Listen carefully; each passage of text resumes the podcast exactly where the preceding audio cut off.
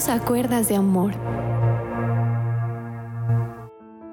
Dios les bendiga a todos ustedes. Qué bueno es saber que cada día que nos levantamos escuchamos esta palabra, Dios te bendiga. Esa palabra, Dios te bendiga, está abriendo los cielos, porque el Señor nos dice que bendigamos y no maldigamos. Así de que vamos a entrar en oración pidiéndole al Señor que nos ayude a tener ese cambio. Y sabemos que ese cambio solo vendrá con una dependencia total del Espíritu Santo, con un propósito de querer obedecer, con compromiso de decirle al Señor, con tu ayuda yo voy a cambiar porque veo que tu palabra me muestra que es posible.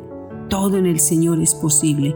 Nada ha quedado imposible para el Señor. Oremos, Padre, tú eres la razón de mi vivir. Señor, solo tú me das palabras de vida eterna. Eh, Señor, qué palabra tan preciosa te dijo el apóstol Pedro. Él te dijo, Señor, ¿a quién iremos? Solamente tú tienes palabras de vida eterna. Gloria al nombre del Señor. Señor, te doy gracias porque, Señor amado, en ti encontramos esperanza, consuelo, alivio, libertad. Señor, en ti estamos, Señor, completos, llenos, y no habrán vacíos en nosotros, los cuales estemos buscando llenar con las cosas del mundo. Señor, el mundo pasa y sus deseos, pero el que hace tu voluntad permanece para siempre. Señor, gracias por nuestros oyentes, porque yo sé, Señor, que estás trayendo libertad a cada persona que ha vivido cautiva o de pronto pensando que como su familia fue así, él también tiene que ser así. Pero hoy tu palabra nos mostrará todo lo contrario. Amén y amén. Bueno, hoy vamos a continuar con esta temática que hemos venido trayendo y es que el cambio es posible. Sí, el cambio es posible porque nosotros tenemos al Señor de nuestra parte. Tomaremos lo que es bueno. Mi querido oyente, cuando nos ponen a escoger algo, siempre miramos lo mejor, ¿no es cierto que sí? Miramos lo más excelente y de igual manera debemos hacer cuando miramos nuestras raíces familiares. Por lo general, tenemos la excusa de decir, bueno, yo soy de mal genio porque mi abuelito era así yo soy muy tramposo porque, bueno, mi papá lo era así también, o mi tío, o qué sé yo, o mi primo. Pero Dios dice que Él nos rescató de esa vana manera de vivir. Yo quiero que usted hoy comprenda de que esta excusa, ya cuando llegamos al Evangelio, y a los caminos de Dios. No, ya no hay lugar para decir yo soy así, yo soy malicioso, mujeriego o, yo soy una persona eh, muy, tengo mucha concupiscencia, es que mi tío, es que mi abuelo, es que mi papá, y siempre estamos buscando un espejo donde mirarnos. Bueno, yo creo que cuando de mirarnos a un espejo se trata, siempre buscamos de que este espejo sea bueno, sea un espejo transparente donde muestre verdaderamente tu imagen, ¿cierto que sí? Bueno, no miremos los espejos malos de nuestra familia. En nuestra familia hay espejos buenos y allí es donde nosotros debemos ir. Tenemos raíces, sí. Hay cosas feas de nuestros antepasados, claro que sí. Pero también hubieron cositas buenas, ¿no es cierto?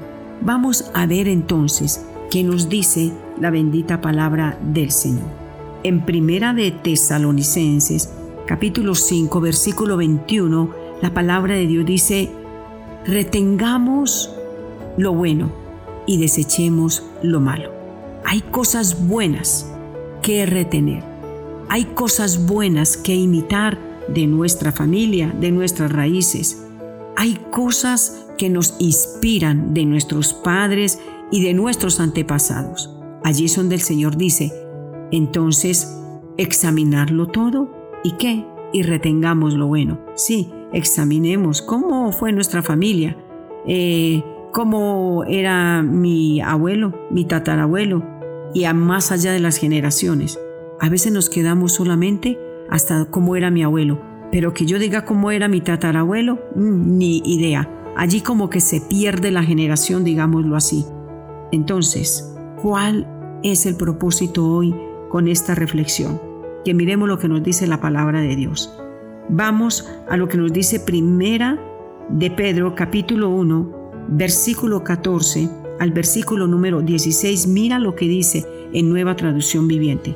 Por lo tanto, vivan como hijos obedientes de Dios. Ya somos hijos de Dios. Ya no somos hijos de ira. Ya no somos hijos del diablo. No, ya somos hijos de Dios. Y dice, por lo tanto, vivan como hijos obedientes de Dios. No vuelvan atrás a su vieja manera de vivir. Ese pasado es una manera vieja de vivir, dice, con el fin de satisfacer sus propios deseos. Antes lo hacían por ignorancia, pero ahora sean santos en todo lo que hagan, tal como Dios, quien los eligió, es santo, pues las escrituras dicen, sean santos porque yo soy santo. Cuando la palabra de Dios dice que seamos santos porque Él es santo, nos está hablando de ser personas apartadas con un propósito. Y Dios te apartó a ti y me apartó a mí con un propósito poderoso y divino. Y la Biblia dice que vivamos como hijos obedientes, que no volvamos atrás a nuestra vieja manera de vivir y que si queremos volver a esa vieja manera de vivir es para satisfacer los deseos de la carne. Pero que esto se hacía por ignorancia en el pasado, pero que ahora que tenemos la palabra de Dios, el Señor nos dice, entonces ustedes deben de saber que fueron separados y fueron apartados, no para seguir en el lodo, usted y yo fuimos separados y apartados con un propósito divino, y es dejar atrás todo sistema mundano que había en el corazón. Ahora, recordemos, es bueno recordar en segundo lugar, Sigue diciendo la palabra de Dios, primera de Pedro capítulo 1 versículo 17 y 18 que dice así, recuerden que el Padre Celestial, a quien ustedes oran, no tiene favoritos. Él los juzgará o los recompensará según lo que hagan. Así que tienen que vivir con un reverente temor de Él durante su estadía aquí como residentes temporales pues ustedes saben que Dios pagó un rescate para salvarlos de la vida vacía que heredaron de sus antepasados. No fue pagado con oro ni plata, los cuales pierden su valor. Mi querido oyente, aquí Dios nos está diciendo de que Él nos rescató y nos salvó de una vida vacía que habíamos heredado de nuestros antepasados. El día de mañana con la ayuda del Señor vamos a continuar porque Dios tiene propósitos de bien y no de mal para usted y para mí. Espero que entiendas que la vida pasada era una vida sin propósitos, que no tenía hacia dónde nosotros ir, pero que hoy con el Santo Evangelio fuimos apartados y fuimos separados para Dios. Que Dios te guarde y te bendiga.